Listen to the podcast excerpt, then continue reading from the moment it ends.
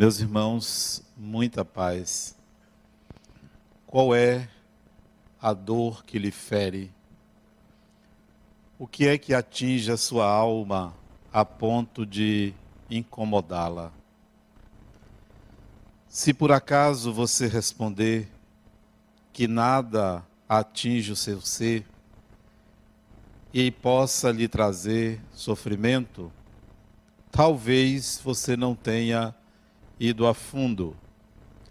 Talvez a superfície seja o lugar mais tranquilo que você busca, porque todos nós temos a nossa ferida, todos nós temos algo que nos atinge e nos faz de alguma forma sentir o quanto somos pequenos. O que é que fere a sua alma. O que merece de você, o que deveria merecer, atenção, solução, cura. Qual é a perda que atinge você a tal ponto de lhe tirar a razão, o equilíbrio, o discernimento? Se de fato você não consegue alcançar esse ponto, talvez você não saiba o que seja o fundo do poço. Talvez não encontrou esse lugar indesejável, mas certamente necessário para quem atinge certos estados de espírito. Lembro-me quando jovem, há muitos anos atrás, estava em visita ao leprosário de Águas Claras, quando conheci uma pessoa singular, cujo nome eu não lembro, mas lembro do apelido. O nome dela, o apelido dela era Silunga. Uma mulher que talvez tivesse seus 70 anos, negra, que andava se arrastando dentro das modestas acomodações em que ela vivia no leprosário. Silunga não tinha nenhuma das falanges dos dedos, nenhuma. Não tinha os dedos. Pegava as coisas com o cotoco das mãos. Não tinha dentes a cabeça, o cabelo era quase do tamanho do meu. Um pouquinho careca. Vestia sempre um vestido rodado, grande, porque ela se locomovia se arrastando no chão. Ia visitá-la na frequência média de a cada 15 dias. Eu ia visitá-la durante alguns anos. As conversas dela eu quase não entendia. Quase não entendia. Ela falava coisas desconexas. Talvez um pouco de demência. Mas tinha um sorriso sem dentes que a mim contagiava. E eu ia para consolá-la, para levar alguma coisa que trouxesse alívio para ela sentava ao chão, eu e mais outros amigos, às vezes sozinho. Me impressionava a disposição dela. Uma das pernas ia só até o joelho. Detalhe, uma das pernas ia só até o joelho. Magrinha, mas muito espontânea, muito acolhedora. Nunca me esqueço de Silunga. Qual era a dor dela? Qual era o sofrimento dela? Àquela altura eu não me preocupava com isso. Eu só ia levar um consolo. Outras vezes, também com a mesma disposição, visitei e visito pessoas em hospitais ou em suas casas, pessoas que estão com problemas de saúde, pessoas que estão, às vezes, em fase terminal. Vou levar um consolo, às vezes, dar um passe, dar um sorriso, dar esperança, mesmo quando vejo que a situação já está no limite da vitalidade da pessoa. Outras vezes já estive nas ruas distribuindo alimentos, pão, mingau, sopa, para pessoas carentes, mendigos. Já estive frente a frente com pessoas inamistosas, difíceis, que me confrontaram e eu tive a oportunidade de exercitar o perdão. Mas nada disso para mim significa que eu não tenha nenhuma ferida, que eu não tenha nenhuma dificuldade, porque um dia eu me perguntei: por que, desde jovem, ter o prazer de ouvir as pessoas dando uma orientação, consolá-las? Porque depois aderi à psicologia e me tornei psicólogo para atender as pessoas. Por quê? Qual é o sentido disso? Por que eu tenho que fazer isso? Porque eu nasci para fazer isso. Como médico que nasceu para curar, por que, que eu nasci para isso? Qual é o sentido disso? Até que, há alguns anos atrás, eu descobri a razão. Não foi agora. Descobri que Silunga, a Hanseniana, a quase demente, cujo corpo se desfazia ano a ano pela doença, era uma parte de mim era uma parte de mim não percebida por mim. Quando eu também descobri, à mesma época, que o doente que eu ia visitar e consolava era também uma parte de mim, que eu também era doente. Quando eu também vi que o inimigo a quem eu perdoei, mora dentro de mim, é uma parte de mim. Isto foi muito duro, muito difícil aceitar. Que todas as doenças me pertencem, que todos os males das pessoas fazem parte de mim. Sou eu que preciso me perdoar, Sou eu que preciso me curar? Sou eu o mendigo que precisa do acolhimento? Todos esses personagens que estão fora de mim são partes de mim que tinham sido desprezadas, que eu não percebia. E foi uma vitória muito grande perceber que o que eu fazia para o outro era uma tentativa de curar-me. E continua sendo uma tentativa de me curar. Pobre daquele que pensa que faz pelo outro porque é um benfeitor. Porque é bondoso. Pobre daquele que não enxerga a sua ferida.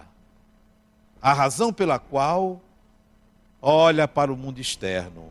Pobre daquele que não enxerga que tudo é representação de processos internos. Então, qual é a sua ferida? Não se esqueça disso. Encontre-a. Porque a civilização nos levou a sempre dizer que estamos bem. Como você vai? Tudo bem. Como você está? Tudo bem? E nós teimamos em querer ficar bem. Ninguém quer deixar a consciência intranquila. E sofremos por causa disso, porque não admitimos o incômodo, a dificuldade, o conflito. Acostumado a lidar com o conflito humano, metade como espírita, metade como psicólogo. Isso já vão quase 40 anos ouvindo pessoas, quase 40 anos, porque comecei a atender no centro espírita aos 21 anos. Tenho 59, vibrando para chegar aos 60, para ocupar a vaga de idoso atendendo, ouvindo pessoas, ouvindo pessoas. São muitos dramas. E, e, a cada um eu me perguntava: e o meu drama qual é? Mas ouvindo os dramas humanos, e são muitos, muitos, alguns, pasmem, alguns sem a menor necessidade da pessoa passar por aquilo fruto da imaginação, da inocência, da ingenuidade, da ignorância a respeito de si mesmo.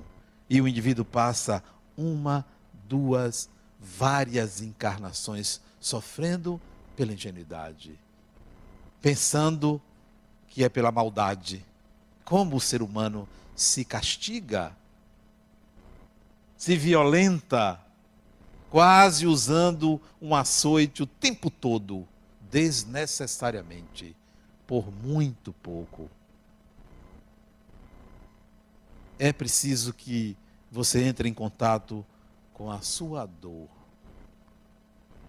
Quantos nesses anos de atendimento, no centro espírita principalmente, eu vejo pessoas que se incomodam com o corpo. Qualquer dor é um desastre, é uma tragédia. Eu fui buscar minha filha no aeroporto hoje e ela estava me dizendo: meu pai, estou muito triste com um colega meu, cirurgião. Esta semana nós fomos operar um doente com um problema no fígado. E ele não pôde chegar em tempo para a cirurgia, eu operei com outro colega. Mas ele chegou no meio da cirurgia. Ele olhou para o corpo aberto e disse assim: Que pena, que pena. Lamentando que a pessoa ali iria desencarnar. Que pena, disse ele às pessoas. Amanhã eu vou fazer um exame. Aí os colegas e minha filha disseram: vai dar tudo certo, nem se preocupe. E ele faz o exame, o mesmo problema que a pessoa apresentava, um carcinoma no fígado, em grau já elevado perspectiva de óbito, quase que um mês, dois meses no máximo. E ele descobre no dia seguinte, e ela diz: Meu pai, que pena. Um homem ativo, uma pessoa excepcional. Meu pai, por que essas coisas acontecem? Eu disse: Minha filha, ele tem quantos filhos? Três filhos, meu pai três filhos, viaja muito, é de bem com a vida. Eu disse que ótimo. Então, se vier a desencarnar, minha filha, pode dizer: fui feliz. Fui feliz. Quantos desencarnam na infelicidade, minha filha? Tristes, porque nada fizeram pela vida, por si mesmo. Vivem, parece que carregam um peso nas costas de uma tonelada, desnecessariamente. Desnecessariamente. Não, minha filha, não fique triste por ele, porque um dia chegará a minha vez, chegará a sua vez, e a gente não sabe como será. Não se esqueça que o câncer é a doença moderna por causa da longevidade. Então, não, não se preocupe com isso, porque é o corpo, minha filha. Você lida com o corpo. Quantas pessoas pensam que uma dor aqui é um problema de tal monta, uma dor do lado de cá é outra coisa. Ficam psicologizando tudo. Daqui a pouco vão dizer que dor de dente é porque, não sei porquê. Que dor na unha é uma outra coisa, porque no passado fez isso, foi, fez aquilo.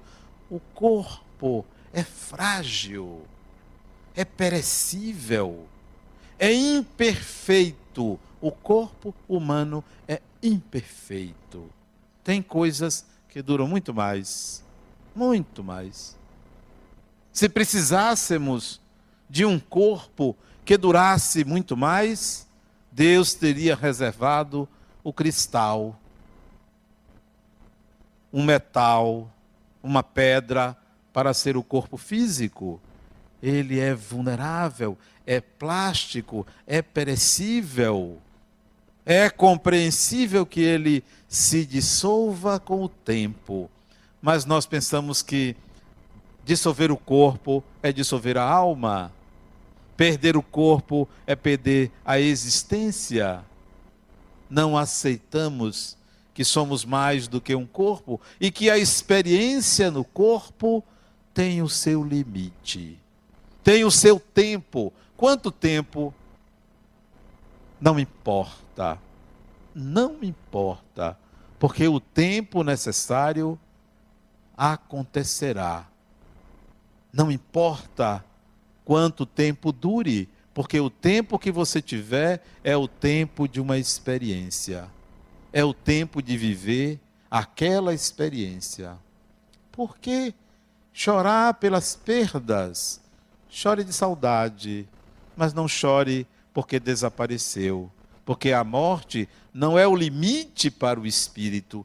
O limite para o espírito é Deus. Esse é o limite para o espírito, não há outro. O limite para o espírito não é um planeta, outro planeta, um sol, uma estrela. Não é a morte, não é a doença. O limite para o espírito é atingir a divindade. Então, por que supervalorizamos os processos físicos? É certo que a dor do corpo leva o espírito à reflexão leva o espírito a negociar com Deus. Se se eu me curar, eu faço isso, eu faço aquilo. Não deveríamos fazer dessa forma. Deveríamos entregar a doença à medicina. O corpo pertence à medicina, da mesma forma que você entrega as portas da sua casa a um carpinteiro. Da mesma forma que você entrega o aprendizado a um professor, entregue o corpo à medicina e siga as prescrições médicas, sabendo que tem um tempo. Preparar-se para a morte é estar constantemente vivendo, atuando ativamente. Então, não dê excessivo valor à doença e nem se pergunte por quê. Não se pergunte por quê. Se pergunte para quê. Para que estou atravessando esse processo? Para quê? Eu tenho uma paciente que ela tem uma doença cujo tempo de vida médio é 4 a 6 anos. A, a partir do primeiro sintoma, 4 a 6 anos. E quando eu a conheci, ela estava no limite mínimo, quatro anos de doença. Quatro anos. Ela muito católica. Convidei-a para vir ao centro espírita. Quem disse? disse? Eu não quero mudar de religião. Não, criatura. É só para você tomar uns passos. Não. Não, minha mãe não ia gostar. A mãe já desencarnada. Minha mãe não ia gostar. não ia aceitar, nunca veio. Mas as conversas foram à doença, ao sofrimento que ela trazia, da possibilidade da desencarnação, a doença avançava, chama-se ela, a doença, esclerose lateral amiotrófica, ela. Já não conseguia andar, já tinha dificuldade de falar, e eu perguntei a ela: para que você quer viver? Para quê? Ela disse: Eu tenho um desafio. Um desafio. Olha o que o Espírito faz para manter-se íntegro, manter-se na unidade. Eu tenho um desafio. Eu fiquei me perguntando assim: qual seria o desafio dela? Mais adiante ela me disse que eu, e eu pensei que era ela tem dois filhos, que era criar os filhos dela. Que era casar a filha, que era ter netos. O meu desafio é entender Deus. Eu não quero morrer sem entender Deus. Belo desafio, belo desafio. Ela já tem 13 anos de doença. E de vez em quando briga com Deus, eu fico mediano. Eu estou ali tentando apartar essa briga. Aprendo muito com ela. Porque o problema dela não é o corpo. Fala comigo por um aparelho, porque ela já não fala mais já não tem mais nenhum movimento abaixo do pescoço, nenhum movimento. Nos comunicamos por um aparelho e regularmente ela vai às minhas sessões. Eu digo a ela: olha, eu aprendo com você. Você é minha terapeuta. Você me ensina. Me ensina o que é colocar-se adiante do corpo ou independentemente do corpo para dizer: eu vivo por um propósito, até quando eu respirar. Um dia ela disse a Adenauer: eu preciso saber também por que, que eu nasci com essa doença. Ela hoje tem 52 anos. Por que, que eu nasci com essa doença?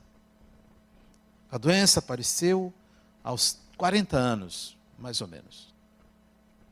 Por que, que essa doença veio? O que, que eu fiz Segundo você, que acredita em reencarnação, o que é que eu fiz no passado? E eu sempre digo para consolar as pessoas: boa coisa você não foi. Para consolar. Para a pessoa sair consolada, né? Boa coisa, criatura, você não fez. Né? Você não é. Então, mas eu queria saber. E vamos fazer o seguinte: deite aí. Coloquei ela deitada no sofá da minha sala. Se concentre. Vamos ver se você acessa os arquivos do seu inconsciente. Porque está tudo aí em você. O Espírito traz toda a sua história. Todo o inconsciente está ali. Vamos ver se você consegue acessar. Utilizando-se de uma te... utilizando-me de uma técnica desenvolvida por uma americana já desencarnada hoje, de nome Helen Van Bach, eu levei-a a esta possibilidade de memorização ou de retorno do passado.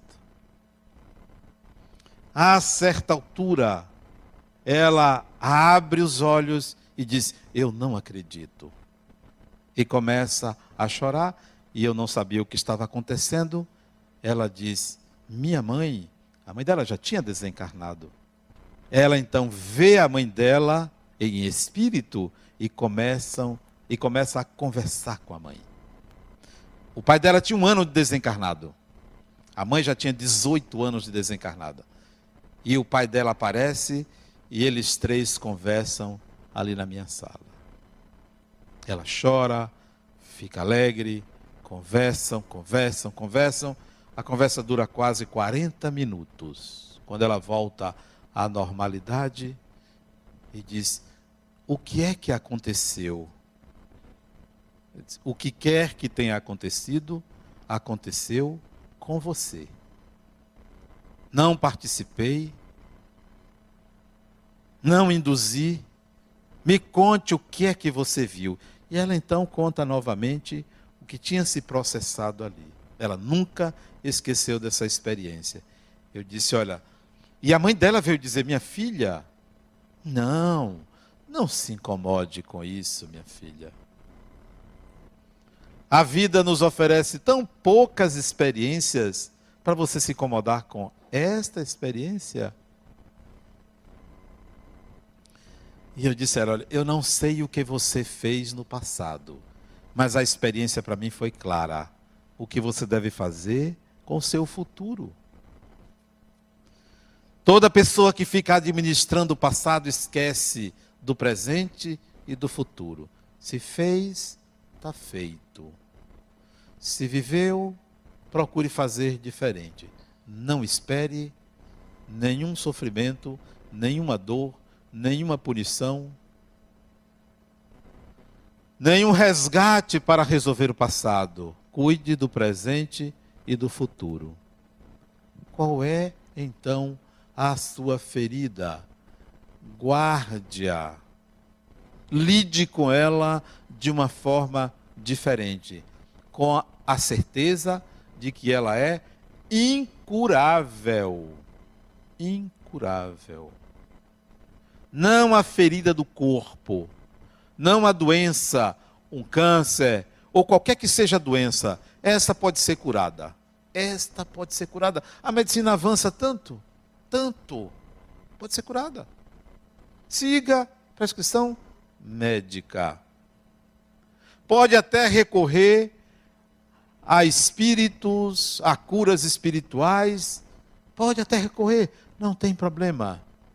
Mas saiba que a outra ferida é incurável. A do corpo pode ser curada. Até certo limite pode ser curada. Pode buscar a cura? Não tem problema. Mas a outra, a ferida da alma, essa é incurável. Porque é uma ferida que ninguém cura, que é aquela que coloca você diante do destino, do sentido da vida, do significado das coisas, das relações com pessoas, do para quê tudo isso, essa não tem cura. Se alguém disser a você, eu sei a resposta para tudo, pode ter certeza que isso é provisório, porque ninguém tem a resposta para tudo. Há uma incógnita no para quê, isto é de ordem divina. Isso não nos pertence. Mas o que fazer diante desta segunda e principal ferida, a da alma? O que fazer para que ela não nos incomode? Para que ela não nos incomode. Ela existe, mas vamos fazer o mínimo para que ela não nos incomode. O que fazer? Há um mito, a mitologia grega é riquíssima Há um mito que vocês devem conhecer, chamado mito de Quiron. Qualquer criança da creche, se você perguntar, o mito de Quiron, ela fala tranquilamente, do início ao fim, o mito de Quiron. É um mito que dá um livro. Mas uma parte do mito de Quiron diz o seguinte: Quiron era um centauro, aqueles seres metade animal, metade humano. Uma espécie de cavalo com o tronco e a cabeça de humano. Quiron, numa das lutas dos titãs, ele leva uma flechada no joelho e fica com uma ferida. Quiron era curador, mas ele não conseguia curar a ferida dele. Um dia, caminhando pelas montanhas ele chega ao Cáucaso e vê Prometeu acorrentado, que é um quadro belíssimo. Prometeu acorrentado. Prometeu revela um segredo para ele e ele toma o lugar de Prometeu. Nós somos Quirons, que temos que tomar o lugar de Prometeu. Prometeu precisou revelar o segredo. Quiron era imortal e ali ficou na sua imortalidade. Quer curar a ferida, você vai lidar com ela, mas não vai curá-la. O começo para lidar com a ferida, para ela não lhe incomodar, é tome consciência da sua imortalidade. Porque senão você vai sair por aí querendo se salvar,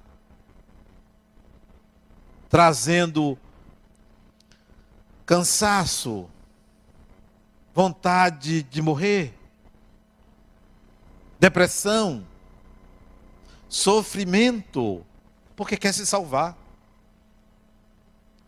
Porque quer algo mágico. Conscientize-se da sua imortalidade. Não do corpo. A alma é imortal. É o começo para lidar com a sua ferida. Não saia por aí procurando a tábua de salvação. Não é o espiritismo, não é o catolicismo, não é o budismo, não é o protestantismo, não é nenhum ismo. Consciência da própria imortalidade. Não com uma crença. Consciência não é crença. Consciência é integrar a si mesmo essa maravilhosa certeza, esse grande presente de Deus, porque o maior presente que Deus lhe dá é você mesmo. Esse é o grande presente. Então, comece por aí. Isso vai levar tempo. Ai, leva tempo. Não pense que isso é assim, ó. Ah, já, eu sou imortal. Eu quero ver como você lida com tudo que lhe atinge, porque a imortalidade não é para os domingos, nem para as sextas-feiras, nem para a hora de dormir, nem para a hora de acordar. É da essência da consciência. Sou imortal. Que venha o que tiver que vir, quando tiver que vir. Vamos lá, vamos ver o que é isto. É um não medo. Em segundo lugar, para você lidar com a sua ferida, a ferida incurável, prometeu, revelou um segredo a Quiro. E Quiro tomou o lugar de Prometeu, Prometeu foi liberto. Qual é o segredo? Qual é o seu segredo? Qual é o seu segredo? Eu tenho vários pacientes, não agora, mas de muito tempo, que chega assim para mim, Adenauer, olha, eu vou dizer uma coisa que eu nunca lhe disse. Eu quase que digo assim, ó, você ainda tem muita coisa que você não consegue me dizer, porque às vezes nem você sabe. O segredo que você vai contar é a ponta do iceberg. É a parte que você concebe. Porque há segredos da alma humana que nem em nenhum momento você consegue revelar Tal é o desconhecimento de si mesmo. Então, para lidar com a sua ferida, revele. Revele. Vou imitar roda baiana. Revele. Roda baiana. Programa que eu gosto às vezes de assistir, de Andrezão. Revele. Tenha coragem de revelar seus segredos para uma pessoa, a primeira pessoa que precisa saber dos seus segredos é você. Não se esconda de você, porque você anda se escondendo se escondendo no corpo, nas roupas, na fala, na performance, na aparência, no status, no título. Não se esconda mais de você. Deixe de fugir de si mesmo.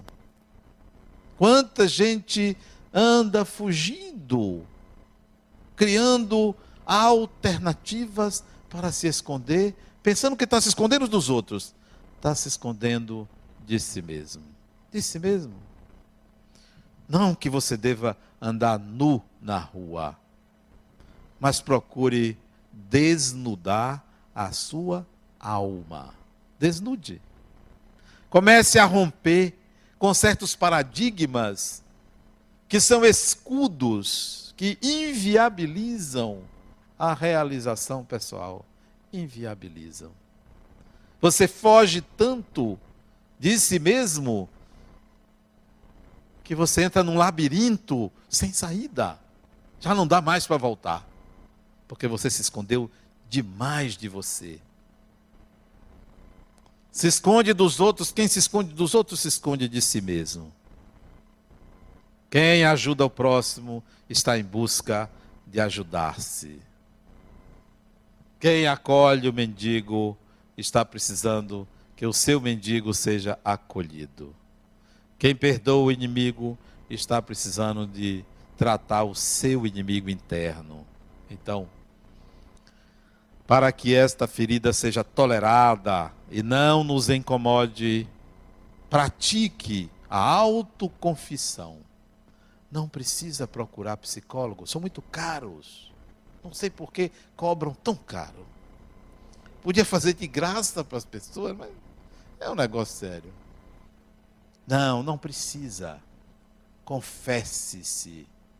Tenha coragem de dizer para você.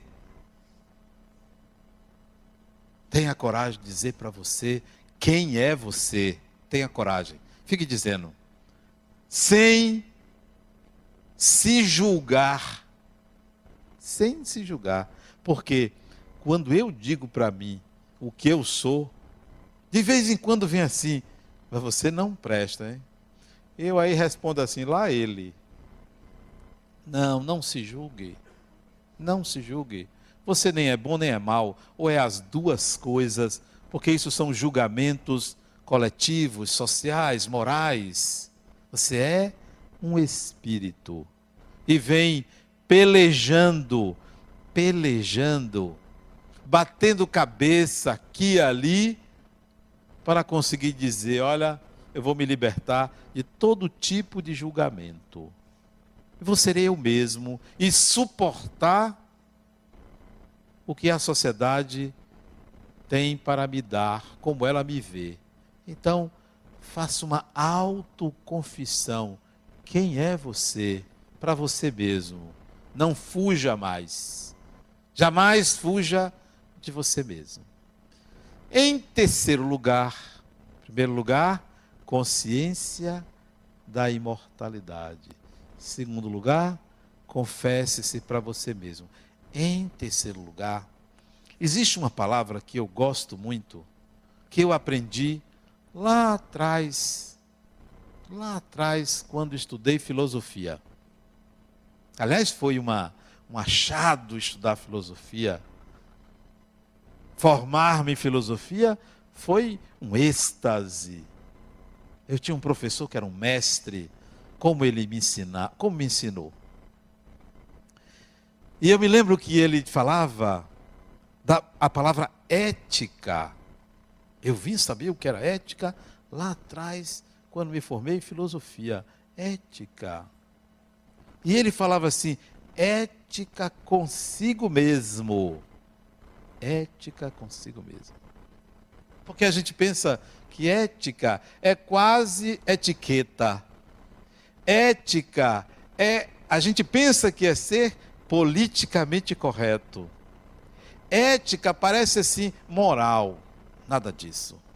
Ele dizia para mim: Adenauer é quase um pai. gostava de tomar uma, rapaz. Ele, ele ia para as aulas quase chumbado. Mas a filosofia ali.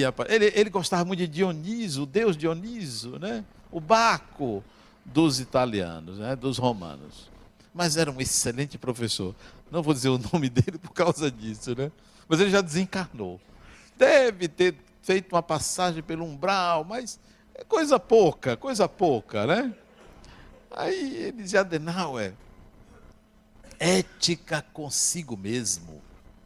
Ética. E eu tentava entender, ele dizia, Adenauer, ética consigo mesmo significa coerência. Coerência. Confesse-se, digo eu agora, e seja coerente consigo mesmo. Coerência essa que deve atingir três níveis. Assim penso, assim sinto, assim ajo. Coerência. Isso significa ética consigo mesmo. Seja ético. Trabalhe esses níveis para que esses níveis estejam alinhados. Assim penso, assim sinto, assim ajo. Muito provavelmente, quando há um desequilíbrio, a ferida aparece.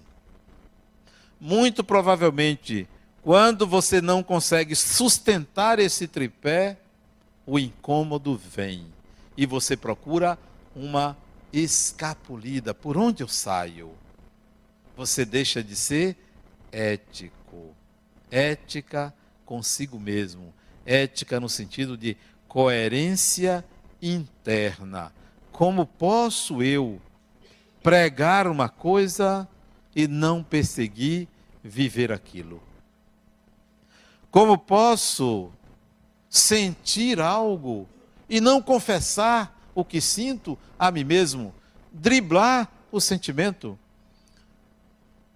Eu tinha um paciente que ele dizia, Adenauer, a, a, a terceira companheira dele, parece que ele gostava de colecionar, a terceira, a terceira companheira dele, ela gostava de outras pessoas, de vez em quando saía com outras pessoas, né? E ele ficou sabendo disso, inviabilizou o casamento e aí separou-se dela. E ele ficou com uma raiva muito grande dela, porque ele foi traído. Foi traído é pouco, foram muitas traições. Então, ficou com a raiva mortal dela. Ele disse, Adenal, se eu tivesse uma arma, eu matava ela. E fomos trabalhando isso, né? Assim penso, assim sinto, assim ajo. E eu coloquei para ele muito ódio, muito amor. Muito ódio, muito amor. Você precisa se confessar. Você a ama, não é? Não, você a ama. Você a ama, você a ama até que ele tomou consciência de que de fato, mesmo tendo sido traído, ele a amava. Confesse para você, criatura. Você pode ter raiva de uma pessoa, mas pode amá-la. Eu me lembro de minha mãe que meu irmão, não o que está ali me assistindo, um outro, caiu de cima de um muro e ficou lá no chão. E ela disse de lá, xingou ele, disse: Se você morrer, eu te mato. Então, você pode ter raiva de uma pessoa e gostar da pessoa. Quando ele admitiu que a amava, ele relaxou. Você ama a criatura. E isto é maravilhoso amar alguém. Amar alguém. A outra me perguntou esses dias por e-mail. É, é há diferença, ou é possível é, até já esqueci como é que ela escreveu. É você é, gostar da pessoa, mas não do, gostar do que a pessoa faz. Acho que foi algo mais ou menos assim. Ou não gostar da pessoa, mas gostar do que ela faz. Algo assim. Nenhum ser humano pode ser visto por um recorte, por um ato, por um momento, por uma situação. É resumir a complexidade da alma humana a um estado, a um momento, a uma experiência. E nós resumimos isso. Resumimos isso.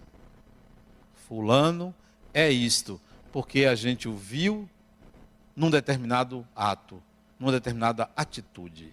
Pronto. Você aí enquadra num estereótipo e fulmina a pessoa.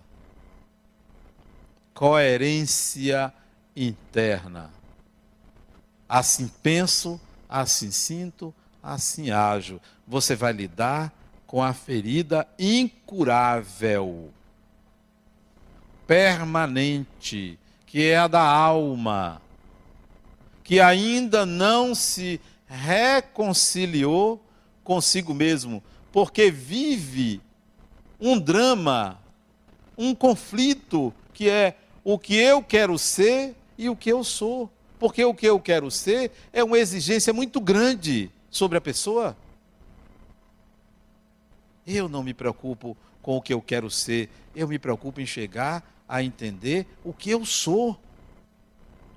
Porque sempre que eu ficar atrás do que eu quero ser, eu esqueço do que eu sou e vivo uma farsa. O que eu sou, confesse-se. Consciência da imortalidade, autoconfissão, sem paliativos, sem rodeios, mas sem julgamentos precipitados sobre si mesmo, ética ou coerência consigo mesmo, alinhando assim penso, assim sinto, assim ajo. Não, não haverá dor externa, perda, crise, que possa lhe desestabilizar, porque você tem uma ferida muito maior do que isso. E entender que essas feridas externas, elas passam, fazem parte de processos que devem levar você à autopercepção. Autopercepção. Eu me lembro como se fosse hoje. Eu estava em casa um dia que eu não estava trabalhando, e recebi um telefonema de minha cunhada, irmã de minha esposa que está ali, dizendo que o marido foi detectado um problema cardíaco grave, sério. Queria submeter a um exame arriscado e que ele podia morrer, e ela me ligou pedindo orações por ele bom. Desligou o telefone, aquilo me abateu. Eu disse, poxa, se fulano desencarnar, vai desestabilizar a família dele. Ele, a mulher, três filhos, ele era, era o, o Sol, porque tem o Sol e os satélites, os planetas, ele era o Sol, tudo girava em torno dele, ia ser algo ruim para a família. Ele, poxa, eu não gostaria que esse sujeito desencarnasse agora. Não gostaria. Fervorosamente comecei a orar, a pedir para ele não desencarnar. E eu, às vezes, acho que eu tenho esse poder. Veja que, que arrogância, né? De é, deixar que a pessoa viva mais um tempo. E, e já usei o contrário, viu? pedindo para a pessoa desencarnar e a pessoa foi. Né? Já. Eu já fui dar passo em pessoas Diz assim, poxa, não é melhor que essa pessoa desencarne? No dia seguinte a pessoa desencarna, às vezes na mesma noite. Por isso que quando vocês quiserem passe, não me peçam, né? Porque meu passe é muito forte, né? Pode levar a desencarnar. Orei ali pedindo a um determinado espírito amigo que fosse até lá, visse a gravidade da situação e se poderia dar uma moratória para ele. ele. Ele não desencarnou. Eu acho que isso deve ter uns uns 12 anos, 10, 12 anos, não me lembro exatamente quando começou a doença dele, ele não desencarnou, está aí. E eu penso assim: tudo isso é periférico. Tudo isso é periférico. São possibilidades existenciais em que o indivíduo, o espírito, toma aquilo ali como todo, esquecido que o todo é a sua relação com o divino. O todo não é a sua relação com o corpo. O todo não é a morte de uma pessoa. O todo não é uma crise financeira. O todo não é uma crise conjugal. O todo é a sua relação com Deus. Cuide dessa relação, mas não com aquele Deus que diz que você está errado e que você precisa pagar. Não com este. Não com aquele Deus que diz a você que se você acreditar nele, você está salvo. Não. Não aquele Deus que você pensa que vai lhe privilegiar em relação às demais pessoas. Não. Tem que ser um Deus que, brotando das suas entranhas, você o sinta. Esse Deus. Converse com ele, porque ele vai dizer assim: Fulano ou Fulana, fique tranquilo. A questão é comigo, não é com mais ninguém. Tranquilize-se. Qualquer que seja então o seu drama, a sua dor ou o seu sofrimento, considere que tudo isso é menor em relação ao que ele espera como um futuro ditoso, como uma possibilidade de felicidade a partir desta concepção. Consciência da imortalidade de si mesmo, autoconfissão, não sair fugindo de si mesmo, ética ou coerência consigo mesmo. Muita paz.